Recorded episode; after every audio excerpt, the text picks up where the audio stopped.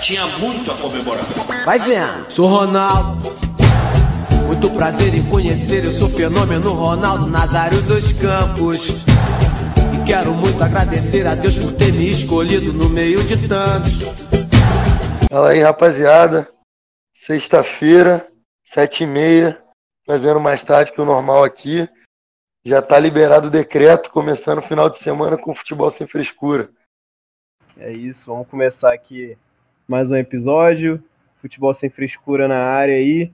Tá fazendo um dia assim, outra na semana a gente faz outro dia. Tá, tá corrida aqui tanto para mim quanto pro Matheus, mas a gente vai vai conseguir se ajeitar e ter uma, uma constante igual antes. Então vamos nessa aí. É, só abrir um parênteses aqui no início, que a gente já tá fazendo cheio de problema técnico, né? Aqui sem telhado, caiu, caiu gelo, quebrou telhado, quebrou um monte de coisa, quebrou a janela do quarto do Bruno, ficou sem luz aqui em casa, então estamos aí, estamos aí na luta como, como cidadão do terceiro mundo aí, sempre passando pela encruzilhada. É, realmente a semana não foi a das mais fáceis para quem mora no, no Rio, especificamente na Baixada, mas a gente aqui a gente consegue resolver nossos problemas na medida do possível. Com certeza os nossos não foram os maiores, então vamos em frente. É, vou começar falando aí sobre, pelo Campeonato Brasileiro.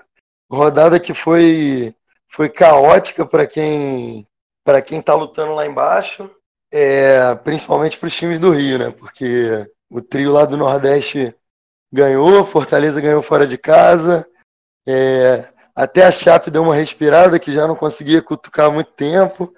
Ceará ganhou do Fluminense. Então, a briga lá, lá embaixo tá, tá parecendo que vai ser mais emocionante lá no final do que lá em cima na tabela. É, realmente. Apesar do Flamengo tá tentando aí dificultar um pouco seu caminho, mas óbvio que nada muito grave, porém, é, realmente parece que a disputa realmente do Campeonato Brasileiro, onde está mais competitivo, é na parte de baixo. E o que mais assusta os clubes do Rio não é nem o que está vindo lá de baixo, e sim o Fortaleza se distanciando, o Goiás em décimo colocado, é, o Ceará se erguendo de novo, e o Cruzeiro, como você dizia que alguém ia ter que entrar no lugar dele lá na zona, realmente alguém está entrando. Esse alguém é o Fluminense. É, o Penta do, o Penta do Fluminense está chegando. Dá para sentir o cheiro do Penta. Tá quase. Você, vou usar o bordão da televisão. Você soube antes aqui que o Cruzeiro ia sair da zona de rebaixamento. Eu avisei já tem muito tempo que o Cruzeiro ia sair. É, mas aí convenhamos que não precisa ser nenhum, nenhum sabido do futebol para achar que esse elenco do Cruzeiro uma hora ia acordar, né? Eu queria, eu, tor eu tava torcendo muito pro Cruzeiro ficar ali por um bom tempo, mas os caras parece que resolveram instalar o dedinho ali eles começaram a jogar. E com certeza a culpa, a culpa desse, entre aspas, bom desempenho recente do Cruzeiro não é do Abel Braga, e sim do, de um ótimo elenco que tem. Não, também acho que não é, não é responsabilidade do, do degustador de vinho. O time do Cruzeiro realmente acordando. E eu acho que agora, agora que saiu, não volta mais. Acho que a briga agora ali vai ficar, vai ficar entre esses clubes do Nordeste ali, mais Botafogo e Fluminense. É, para infelicidade do Botafoguense, perdeu de novo, dentro de casa e vai vir uma pedreira pela frente, vai, vai enfrentar o Flamengo daqui a duas rodadas e não vai ser muito fácil, vai ser o jogo aqui no Engenhão. Então. Tem o Santos na próxima rodada. É, tem o Santos na próxima rodada. Então a vida do Botafogo não tá, não tá das mais fáceis. E o que me surpreende no Botafogo é que não é um time que, que negativamente no caso, né? Não é um time que busca o um empate, parece que o Botafogo só perde. Tipo, o Botafogo ou ganha ou literalmente perde, tá ligado? Eu não vejo o Botafogo empatando muito, não sei se, se eu, eu, que tô vendo pouco o Botafogo jogar ou se realmente o Botafogo nunca busca um empate. Não, é isso mesmo que você tá falando. Eu tô com a tabela aqui, eu tô olhando. O Botafogo tem três empates no campeonato só. Então, realmente essa situação aí. Na época do, do Barroca, eu acho que era um time muito apático. Então, quando quando começava o jogo perdendo, não tinha poder de reação. E quando o time adversário entrava naquele jogo dele, o, Botafogo conseguia sobressair. E agora com o Valentim, eu acho que é o contrário. O time se atira para frente quando está perdendo, que acontece como, como aconteceu ontem. O Botafogo se atirou para frente desesperadamente, criou um monte de chance. Tava claro ali que ou ia empatar ou ia tomar mais um gol. 1 a 0 não ia ficar. Porque o jogo ficou muito aberto durante muito tempo.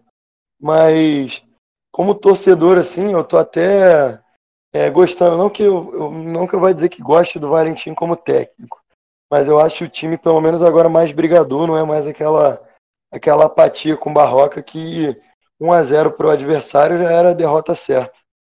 É, o treinador não é só aquela questão tática, tem muito o fora do fora do campo, vestiário, por exemplo, o Flamengo quando nos três últimos anos estava vindo no modo banana.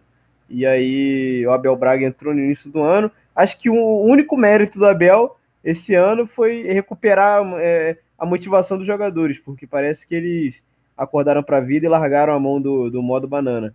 Começaram a lutar mais pela bola.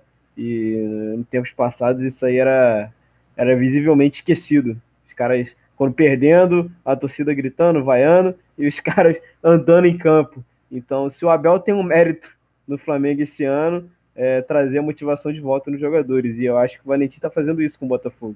Ele pode não ser o Guardiola, pode não ser o Klopp, mas pelo menos uma motivação ali no time do Botafogo, junto com a torcida que está, na medida do possível, tentando comparecer, né? Então, um caminho aí pro fogo. É, 20, quase 24 mil presentes ontem. Se não me engano, deve ser o maior público do Botafogo como mandante. Mas o jogo ontem foi impressionante. O Botafogo teve várias e várias chances de empatar e a bola simplesmente não entrou. Como eu, como eu tinha falado nos episódios anteriores que o Botafogo não conseguia criar, ontem mesmo foi, foi falta de sorte e de um pouco de qualidade para finalizar, porque ter chance a gente teve. E o Cruzeiro jogou mesmo como time que só quer não cair. Fez um golzinho de escanteio numa falha da zaga e dali em diante começou a cair no chão, enrolar, tocar a bola para trás e só esperar o jogo acabar.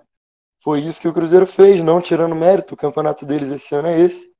E saiu com a vitória que limpou bastante a barra deles. E complicou o negócio, principalmente o Fluminense, né? Que jogou mal de novo e perdeu de novo. Como eu falei no início, o cheiro do Penta tá ficando mais forte.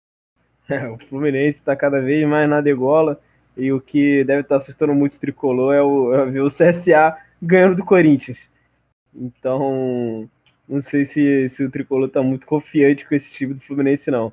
E é incrível porque o, o Fluminense com a, com a outra diretoria, óbvio que não era uma máquina de jogar futebol, mas sempre brigava ali embaixo, mas pelo menos era um Fluminense que ali num jogo ou outro, tu dá, dá pra ver que ia dar merda pro teu time às vezes, que tu, pelo menos, era, era o Fluminense, entendeu?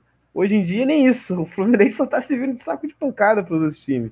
Não tá dando muito, muito, muito bote na, na, na bola, parece que essa diretoria mandar o Fernando Diniz embora, olha que, olha que coisa, né? Mandar o Fernando Diniz embora foi suficiente para afundar mais ainda um clube.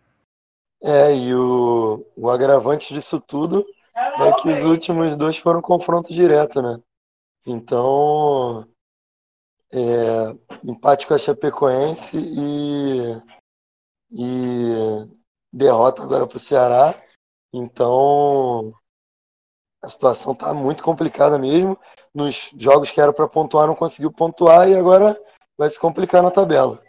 Porque os adversários, como você falou, estão aí, estão chegando.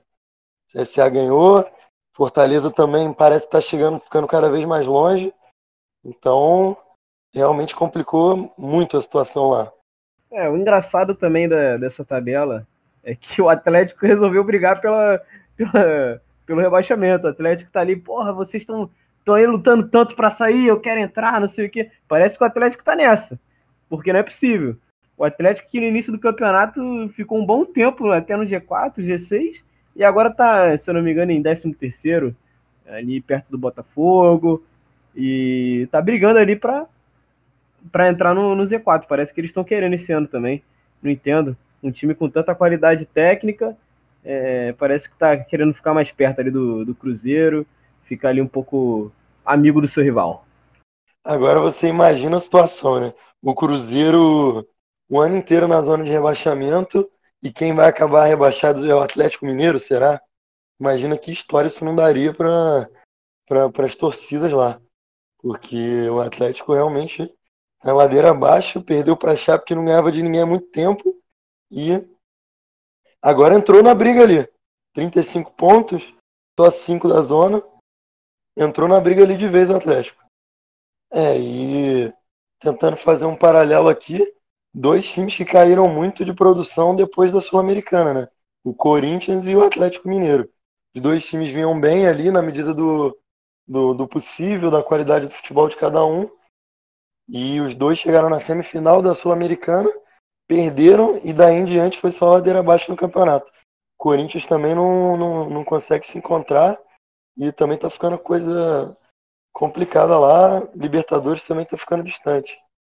É, assim, é, não deve cair, mas eu acho que a zona de rebaixamento é, vai ser aquela que tá ali mesmo, com o Fluminense ali embaixo, ou se o Ceará começar a, a melindrar igual estava antes, vai ser entre o Fluminense e o Ceará ali, e o CSA pode, pode sim fazer uma surpresa, mas é uma coisa bem difícil de acontecer. A única certeza que a gente tem é Chapecoense e Havaí, mas não sei, o futebol é futebol, e o Atlético está ali caminhando para para não, não conseguir nada esse ano. Os caras estavam numa zona de, de Libertadores, caíram para uma zona é, pré-Libertadores, depois caíram para uma zona Sul-Americana e agora estão perto da zona do rebaixamento. É, faz sentido, né? Interessante para o campeonato como negócio que ele dura até o final, ainda mais porque o Palmeiras e o Flamengo vão se enfrentar numa das rodadas finais, não lembro exatamente qual agora, mas seria muito mais interessante como negócio que esse jogo tivesse valendo alguma coisa e não só se o Flamengo aumentar muito mais a liderança ou diminuir um pouquinho. Se a distância estiver curta, esse jogo vai ser bem interessante para o campeonato.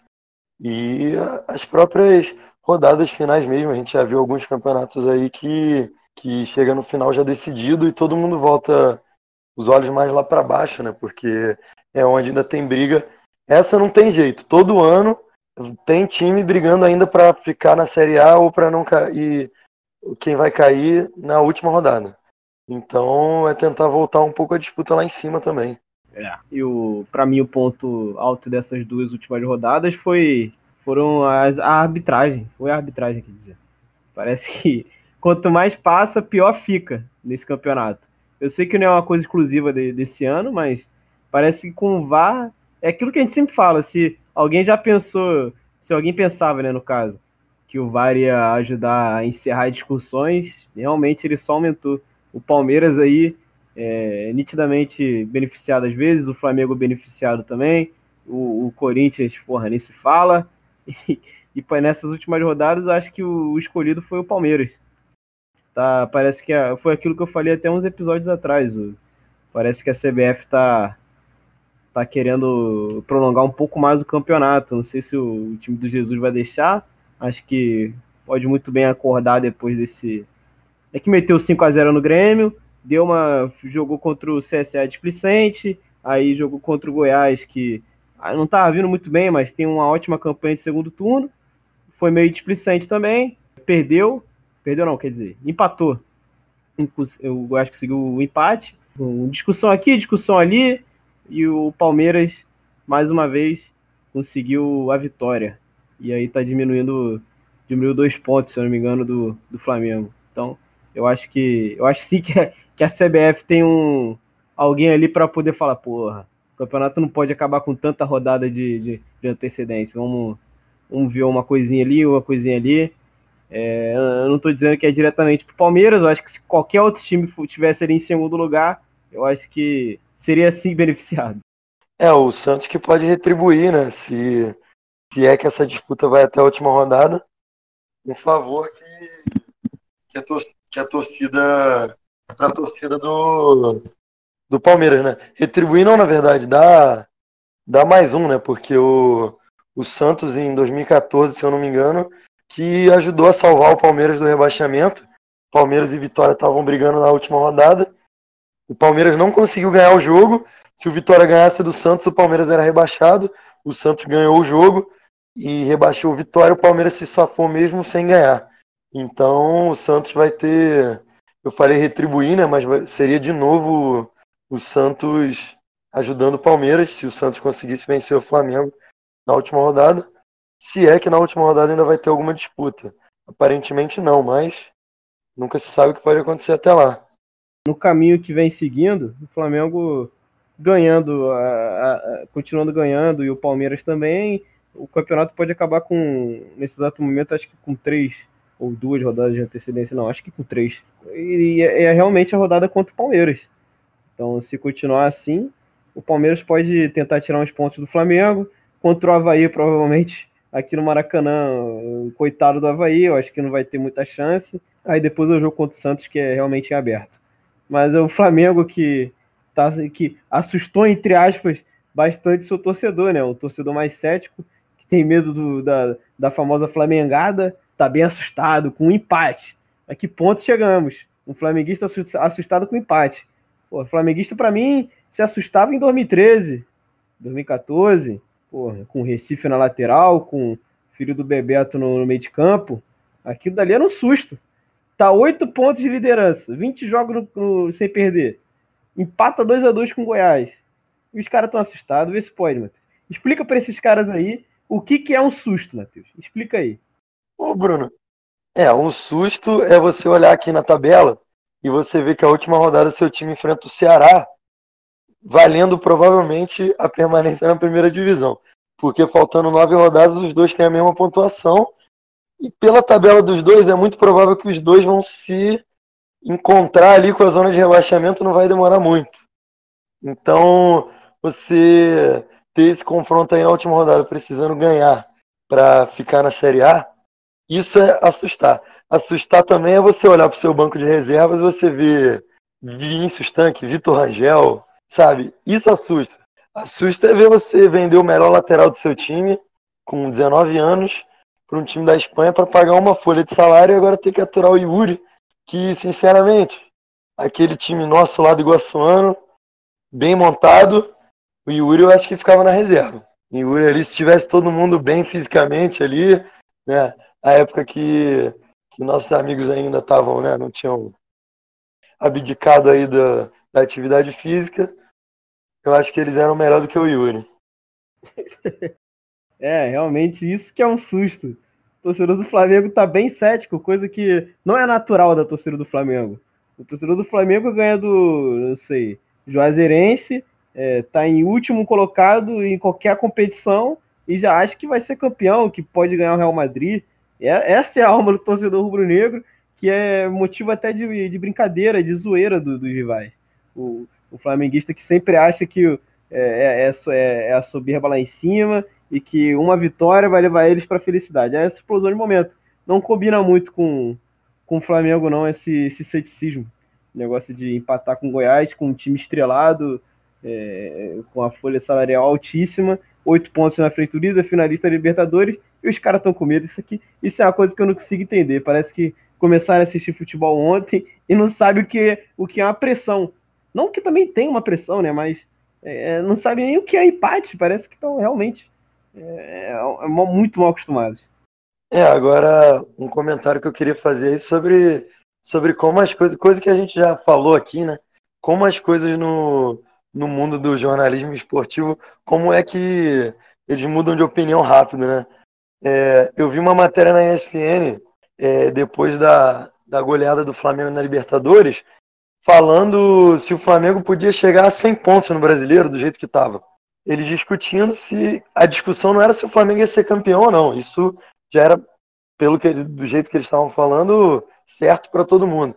Era se ia ser campeão com mais ou menos de 100 pontos. E aí o Flamengo empata com o Goiás, o Palmeiras ganha, e agora já é o Palmeiras se aproximando do Flamengo. Então, o que? Agora o Flamengo não vai fazer mais 100 pontos, e agora o título tá, tá ameaçado por causa de um jogo. Então, realmente, é, fica, fica aí a critério, qual é a discussão que cada um quer fazer. É, realmente. E não é só nem SPN, não, cara. É em todos os canais, em toda a mídia esportiva, de toda a redação é isso. O Flamengo embalado, há vários jogos sem perder. A discussão é onde o Flamengo vai fazer a pré-temporada é, ano que vem, sendo campeão da Libertadores e do Brasileiro. Onde será que o Flamengo vai fazer sua pré-temporada? Vai colocar os meninos no Carioca, porque o time, agora o time principal, ele não, não se equivale aos, aos minúsculos rivais, esse tipo de coisa. Essa é a discussão hoje em dia na televisão brasileira, tanto a imprensa paulista quanto a imprensa, a imprensa carioca. O jogo, o jogo rolando, o jogo que eu digo, campeonato rolando, dois campeonatos bastante disputados rolando, e os caras discutindo sobre a pré-temporada do Flamengo no ano que vem, tendo ganhado o Brasileiro e a Libertadores.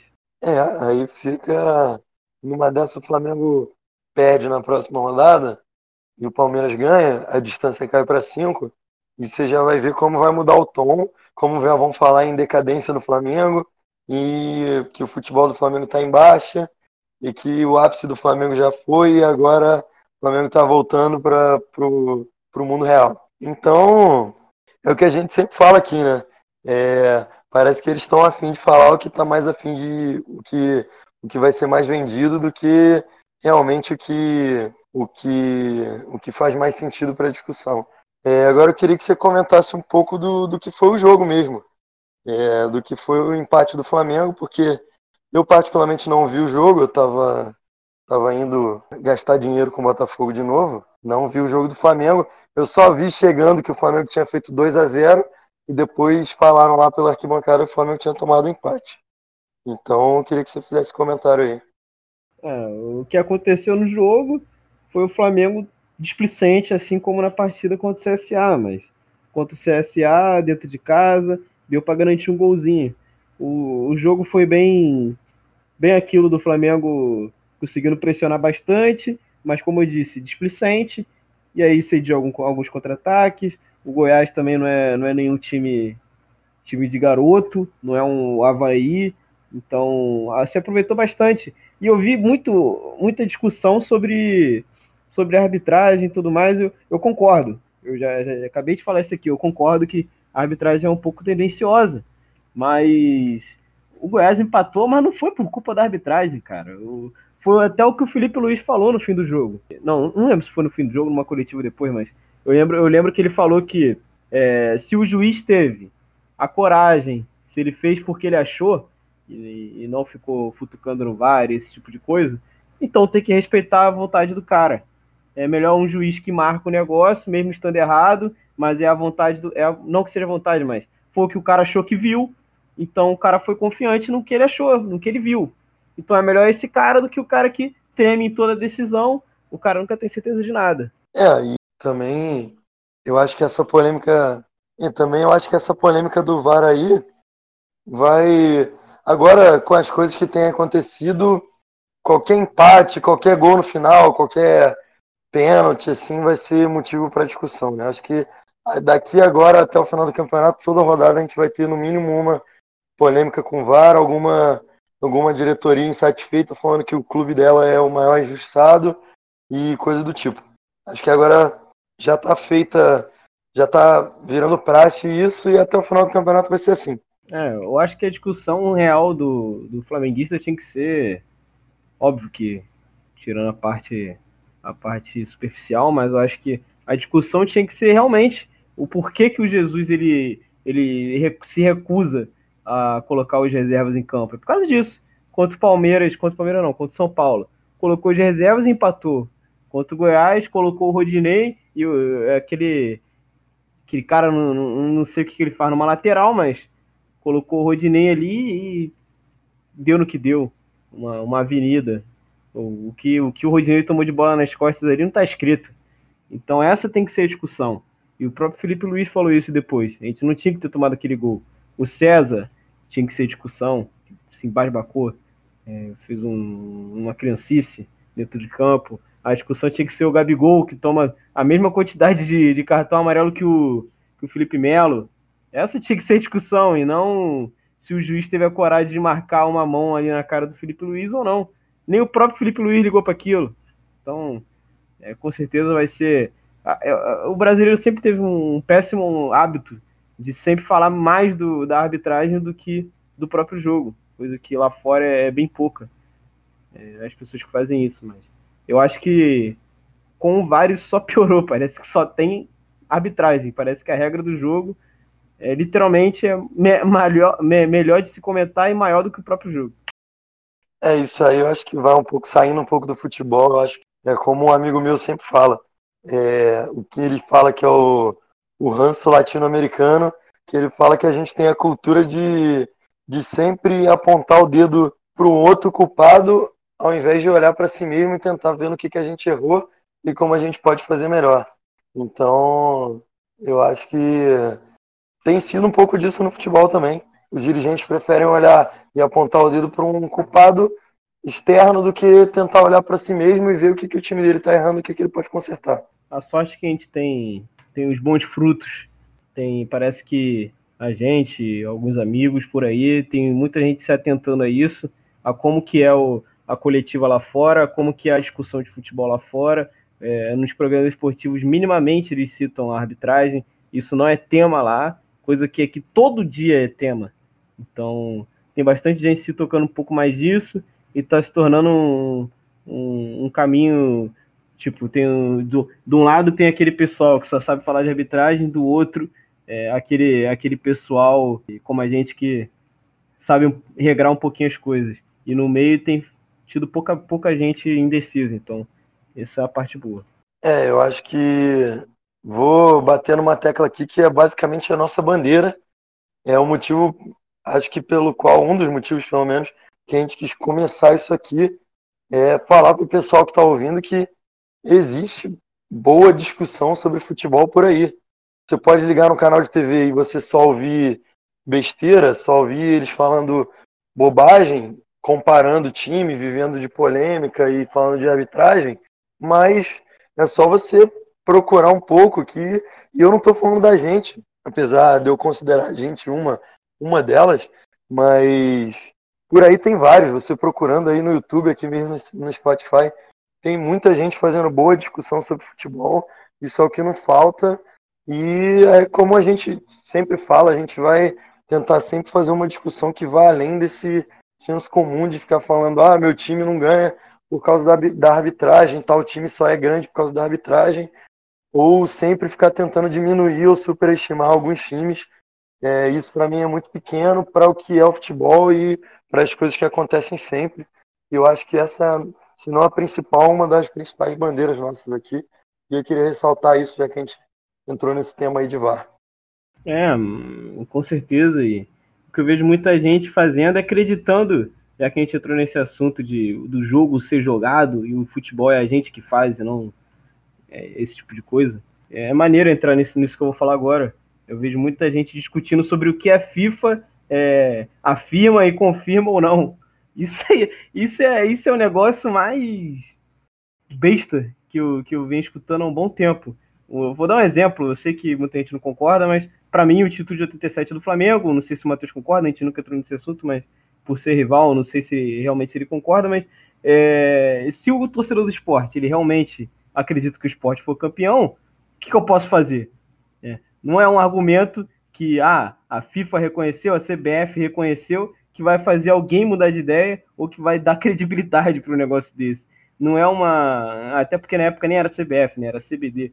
CDB, que abandonou o campeonato, os times fizeram e depois ela quis lá regrar, né?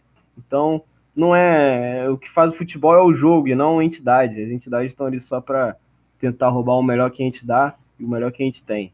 Então, não é decisão nenhuma de, de, de, de, de CBF, de Comebol, de, de, de FIFA que vai poder calar ou dizer o que é certo ou errado no futebol. O sentimento ali do momento é, é, é o que conta e não o que eles falam depois. É, concordo 100% com o que você falou. Só para fechar esse parênteses aí, o que eu penso sobre o campeonato de 87, a gente pode até fazer uma discussão mais aprofundada qualquer dia, mas sendo, sendo simples e direto aqui, eu acho que você nunca vai convencer um torcedor do Flamengo que ele não é ex-campeão, o hepta daqui a algumas semanas, e você nunca vai convencer o torcedor do esporte de que ele não é campeão. Então é simples a discussão. Para mim não, não, não, não é construtivo você ficar dizendo ah, meu time é o único campeão e ou tal time é só o único campeão. para o torcedor, tanto o Flamengo quanto o esporte são campeões. Então, é culpa da, da, da federação, como você falou, que não soube organizar. E hoje não adianta ficar discutindo. A história está aí, o Flamengo se considera campeão, o esporte também, e ninguém nunca vai mudar isso.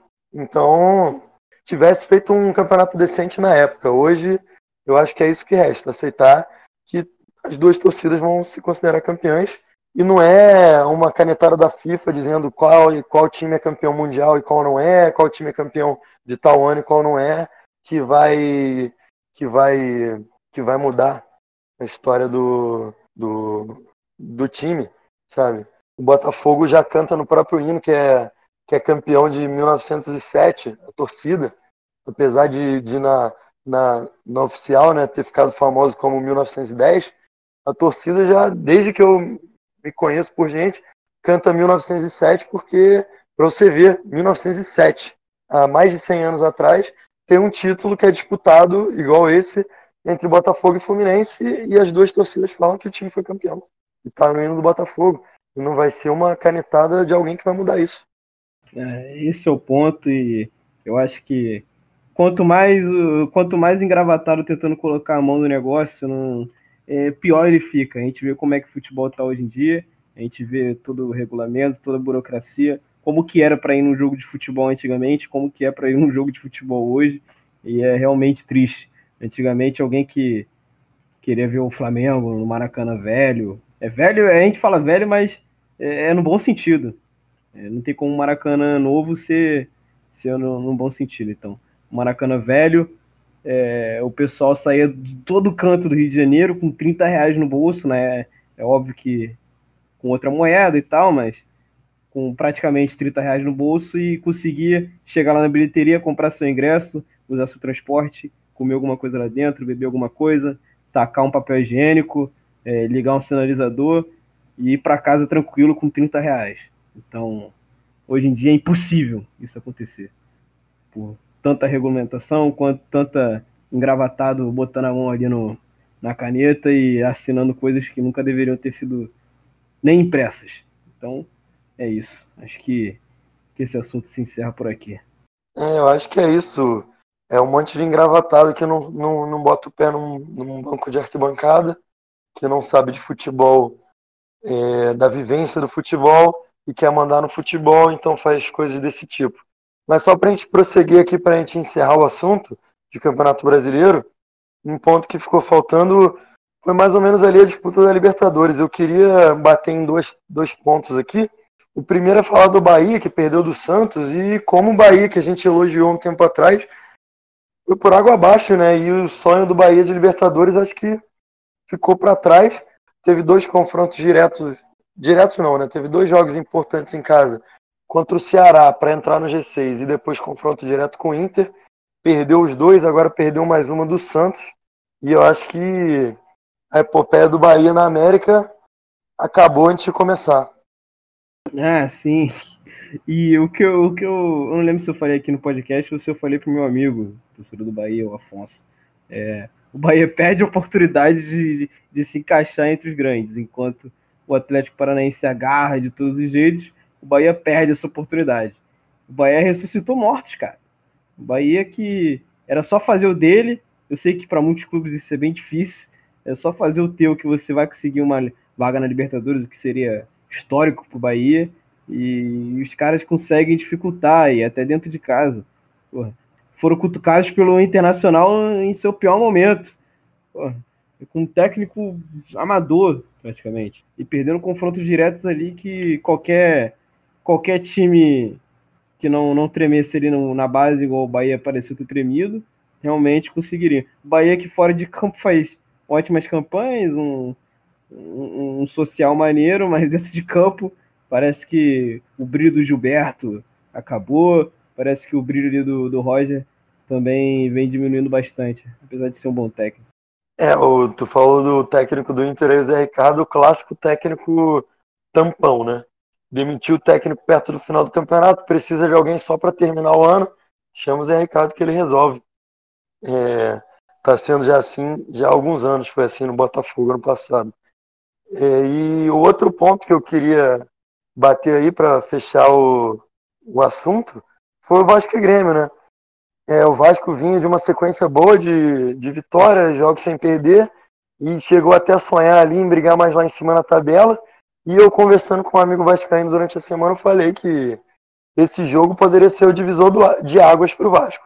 Porque o Vasco vinha brigando lá embaixo o ano inteiro, deu uma boa arrancada, se distanciou bem da zona de rebaixamento, e agora ia enfrentar um time que estava ali com os, os seus 44 pontos, o Vasco com 38. Se ganhasse do Grêmio, podia pensar em entrar na briga pelo G6. Mas a realidade bateu na porta, o Grêmio foi lá e ganhou, e mostrou pro Vasco que o negócio dele vai ser brigar lá embaixo mesmo. É, eu não vou entrar muito nesse assunto, senão vai acabar esbarrando no meu gol contra. Já dei até spoiler aqui se era golaço ou gol contra, mas é, eu não vou entrar muito nesse assunto, mas eu queria comentar o seguinte. É, o pessoal que o pessoal que já escuta um tempo, Bruno, eles sabem que é gol contra quando você vai falar. Não tem mais mistério, não. É, você é o cara do gol contra.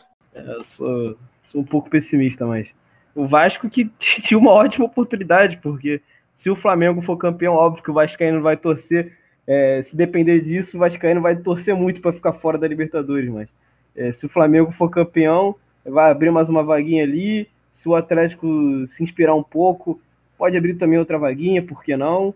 Então, o Vasco que se, se parece que falta o um detalhe ali no, no, Luxemburgo, ele ainda acha que o futebol é o mesmo, como ele mesmo disse, né? O futebol nada mudou, então ele não está nem um pouco preocupado em se renovar. Eu acho que falta um pouco dessa renovação no Vasco, porque, o, se eu não me engano, foram aos, foi aos 11 minutos que o Vasco fez um gol.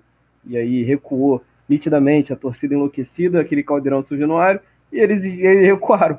Simplesmente meteram um gol e recuaram. O Grêmio, que até outro dia tomou uma porrada do Flamengo no Maracanã, é, veio no Rio e sabugou o Vasco, porque o Vasco não teve a competência de poder ir para frente depois de tomar um, depois de fazer um gol. Perdeu a oportunidade porque a filosofia da a cabeça do técnico ainda é aquela antiga e faz questão de dizer que o futebol nada mudou. Então, ó, oportunidade perdida do Vasco. É, e como eu falei, eu acho que esse jogo foi, foi o carimbo do que, é, do que vai ser o Vasco para o final do ano. Porque se o Vasco ganha, podia chegar aos 41 pontos. Né? O primeiro do G6 hoje tem 46, é o Inter. Ia estar tá ali, como você falou, ia abrir umas outras vagas. Podia sonhar. Agora com essa derrota marcante, o Grêmio de virada 3 a 1 o Vasco estaciona ali, não, não acho que nem de longe vai correr risco de rebaixamento, mas vai ser aquele meio de tabela que, para o histórico recente do Vasco, já está de bom tamanho. E eu acho que é, que é isso. E o Grêmio vai brigar ali, como sempre, pela vaga direta na Libertadores, e o Vasco vai ficar ali no meio da tabela. Sim, eu acho que não foge de. A Libertadores não foge do, do Flamengo, do Palmeiras, do Santos, do São Paulo. Eu acredito que o Grêmio ainda vai ocupar aquele, aquele G4 ali, porque o Fernando Diniz não está fazendo. Óbvio que o São Paulo melhorou um pouco, mas não está fazendo o melhor trabalho do mundo. Então, acabou de tomar três do Palmeiras. Então, eu acho que não foge muito disso que tá aí, não. E não é que, que não foge porque o, os times são ótimos, o G6 é ótimo. Não, porque os que estão embaixo parece que não querem. O Bahia não quer, o Atlético Paranaense está em de férias, o, o Corinthians está. Não preciso nem falar, né? Acabou de perder para o CSA. O Cássio, que está falhando muito, quem diria, né? Goleiro de seleção brasileira falhando tanto. Para alguns aí até melhor que o Alisson. Então, é, parece que abaixo dos seis ali ninguém quer a Libertadores. Então vai ficar por ali, por aquilo mesmo e trocando ali de posição o Grêmio São Paulo, o Inter com o Grêmio e por aí vai. É isso aí. Agora a gente espera o final de semana porque, como sempre, vai ter jogos interessantes aí. Eu vou dar um destaque para Fortaleza e Atlético Mineiro que tem a mesma pontuação. Esse jogo aí pode pode definir assim, traçar uma linha em quem ganhar vai respirar bastante contra o rebaixamento e quem perder vai ligar o alerta vermelho, o que vai colar bastante com a zona de rebaixamento. E os clássicos, na minha opinião, esses aí são, são os destaques que, que a próxima rodada não, nos vai proporcionar. Para mim é isso. Essa semana a gente ficou só com o Brasileirão mesmo. Decidiu tirar essa quase hora aí para falar só do Campeonato Brasileiro. E você tem mais algum destaque aí, Bruno? Ou é hora de golaço gol contra? No destaque é pro jogão que vai ter. Não, não, peguei muito bem se tu falou sobre ele. Santos e Botafogo na Vila Belmiro. Eu tô sentindo que o fogo vai, vai dar ajuda pro Memba. Oh, pô, eu, eu tô torcendo muito para que isso aconteça, apesar que eu tô mais numa fé do que um realmente é, acreditar assim que isso pode acontecer. Tá, tá mais na base da fé mesmo. Mas vamos lá, né? É, Santos e Botafogo é um jogo, é um clássico né, do futebol brasileiro, então tudo pode acontecer.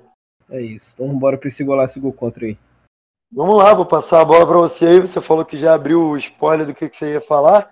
Qual é seu gol contra, então, da semana? Cara, admito para você que eu fiquei a semana toda tentando procurar um golaço.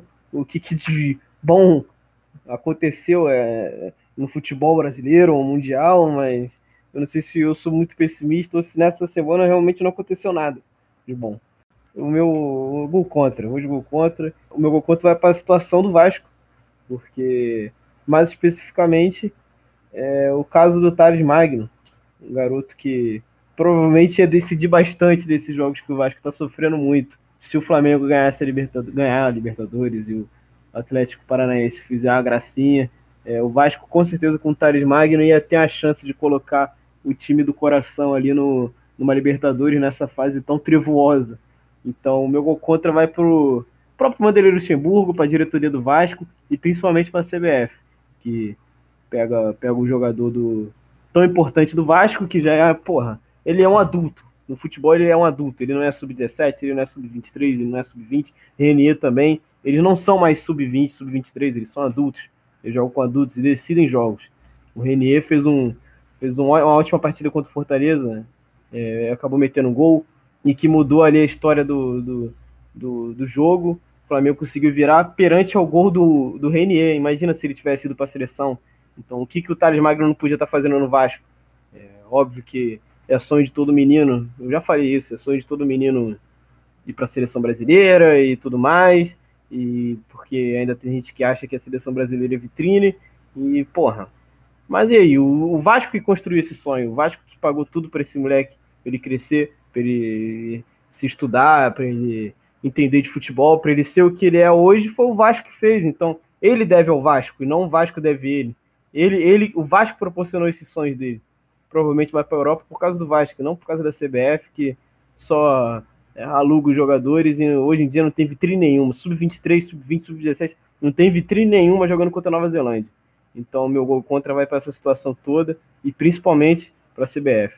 E com certeza o Luxemburgo aprovou a saída do, do Thales Magno, porque eu duvido muito que se o Luxemburgo abrisse a boca ali na, na mídia, ele tem muito mais, muitos contatos importantes por aí. Se ele abrisse a boca para pedir para o Magno ficar, a CBF ia botar o rabinho entre as pernas e o Thales Magno ia ficar e ajudar o Vasco nessa, nessa reestruturação. Esse é o meu contra. É, e o. Fazendo com, complemento aí que você falou, a gente conversou sobre isso no programa passado, né? Como a situação do clube faz. O clube está mais interessado em vender o jogador do que, do que realmente fazer ele produzir pelo próprio time. Então acho que foi. O Vasco caiu um pouco nessa do que você falou de ver o, o campeonato do mundo sub-17 como uma vitrine e botar o jogador lá para ele sair e ser vendido. Mas, enfim, concordo. Eu acho que também tem a situação financeira. Coloca o clube aí, falta de ambição e necessidade de vender logo, faz essas coisas com o clube e, e acaba prejudicando para o desempenho do campeonato. É, agora, o meu da semana, eu vou botar um golaço. Vai para o Fortaleza. Fortaleza Semana passada foi tema nosso, aquela questão do mosaico, é, a discussão sobre torcedor misto, sobre xenofobia, coisas do tipo. E dessa vez acho que a atitude sem discussão, o Fortaleza lançou uma, uma camiseta oficial do clube versão popular que vai custar 60 reais para para torcedor, né, que não tem condição de pagar os 200 e pouco de uma camisa. E mais, na verdade, o golaço não é nem exatamente para o preço em si, de 60 reais. É mais para parte da campanha que dá 10 reais de desconto que eu sinceramente não vou saber dizer se é, se é acumulativo ou é só 10 reais. Se o torcedor levar uma camisa pirata do Fortaleza, ele troca por um desconto na oficial. Então achei uma campanha muito legal para incentivar o torcedor. Um clube como Fortaleza depende muito dessa renda do torcedor, então incentivar o torcedor a consumir o que é do clube e, e não um produto pirata, porque também não adianta você só pedir do torcedor, ah, compre os produtos oficiais que o clube precisa e você cobra 200 reais numa camisa, sendo que grande maioria dos seus torcedores não tem condição ou tem que se desdobrar para conseguir uma camisa do time. Como a camisa é um, um manto para o torcedor, então eu acho uma atitude muito legal aí você trocar uma, uma camisa pirata por uma camisa versão versão mais barata para o torcedor e você criar esse vínculo maior aí com, com o seu núcleo de torcedores. É, um gol contra, um golaço, quer dizer. Bem interessante. Os times do Nordeste têm uma campanha, um social, um, um marketing bem, bem forte. Realmente eles conseguem coisa que a gente aqui do eixo, né? Parece que aqui, aqui no eixo é moda, né? Falar, ah, a camisa do meu clube custa tal. Como se quanto maior o preço, mais bonita ela fosse. Quanto maior o preço, mais bonita ela é. Desculpa, mas quanto maior o, o, o preço, mais elegante. É, você pode botar ali o ingresso também. Quanto maior o preço do ingresso, melhor o meu clube é. A gente é mais rico, a gente tem mais poder de aquisição. Então, a gente vive na contramão, né? Dos clubes do Nordeste. Lá é muito mais bonito você ter um ingresso barato, ter uma camisa barata e contra a pirataria.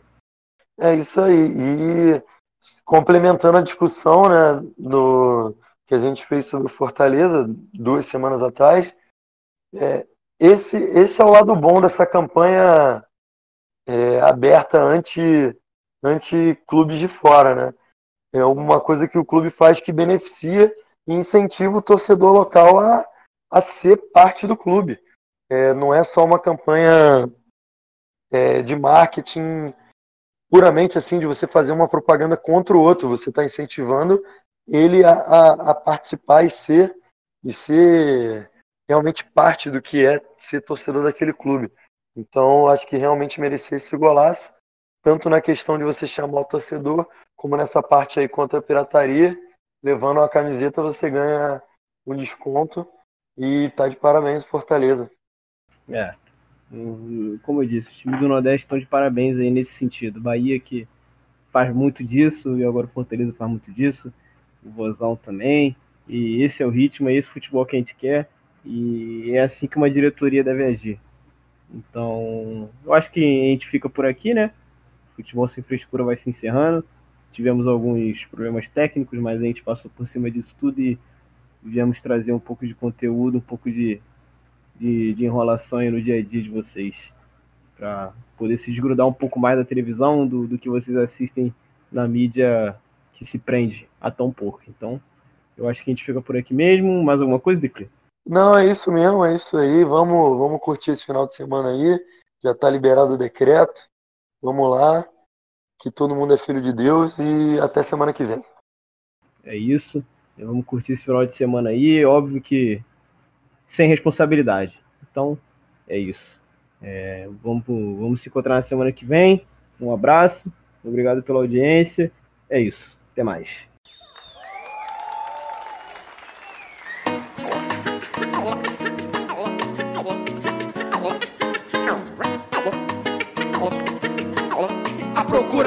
batida perfeita.